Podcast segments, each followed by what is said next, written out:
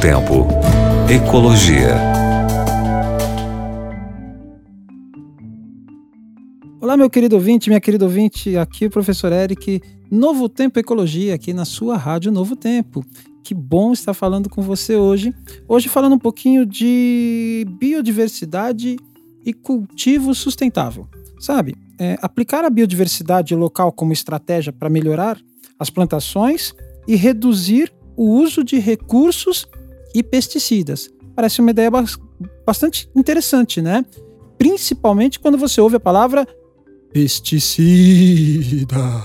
Ui! E realmente, é, quer dizer, você traz é, um, um componente para aquilo que deveria ser natural, que é artificial e que a gente sabe faz mal ao ambiente e não faz bem, não é legal para sua saúde, né? Pois bem, você sabe que já tem essa ideia então de aplicar biodiversidade local né, para plantações, para reduzir isso? Pois é, cultivos de maçã de cidra nas Astúrias, na Espanha, formam parte da cultura local e contam com uma popularidade em todo o mundo, não é? Imagina você comendo uma deliciosa maçã das Astúrias, hum, verde ainda por cima.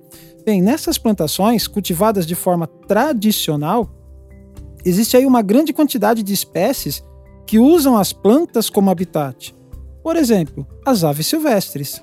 Um dos benefícios de atrair estas aves, então a ideia é a seguinte, né? É atrair as aves para quê? Elas se alimentam de insetos a partir de diferentes estratégias e resultam em cultivos mais saudáveis e sem tantas pragas. Sabe aquela história da natureza cuidando da natureza? Claro, bem mais uh, seguro com menos uso de, de agrotóxicos e pesticidas.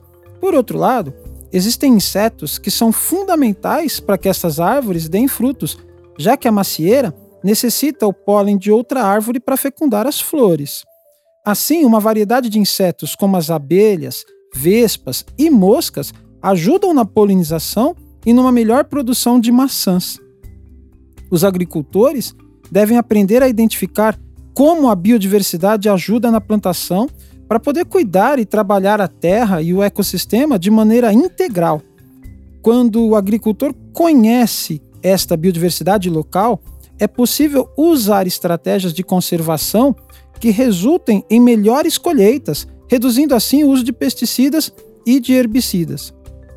Claro, a partir do momento que você conhece todo o ecossistema, você consegue trabalhar com o ecossistema local a seu favor, para que você use desse ecossistema para melhorar tanto a qualidade quanto a quantidade daquilo que você está plantando. A natureza, volto a repetir, a natureza cuidando da natureza. Mas, é claro, além de informações sobre o ecossistema local, que pode ser auxiliada por pesquisas científicas por universidades, também é importante que as administrações públicas possam oferecer apoio com mecanismos e marcos legais caso europeu, por exemplo, né, das macieiras das, das Astúrias, há uma, uma nova base aí na, europeia titulada Estratégia da União Europeia sobre a Biodiversidade para 2030, que poderia ajudar os agricultores de maçãs das Astúrias. Então, a própria União Europeia já está pensando aí num longo tempo, tudo bem que 2030, 10 anos passa rapidinho, né? mas eles já estão pensando em estratégias futuras para manter a biodiversidade e manter o ecossistema local, reduzindo a quantidade de pesticidas e herbicidas. Parece meio na contramão do que nós brasileiros né, acreditamos aí. Mas então que a gente consiga ter essa consciência ecológica aqui no Brasil também, ué? que a gente consiga olhar com carinho para a nossa biodiversidade, olhar com carinho para os nossos ecossistemas locais, que a gente consiga utilizar deles, com eles, cuidando deles próprios. Deu para entender? Natureza cuidando da natureza. Deus te abençoe. Grande abraço para você. Novo Tempo. Ecologia.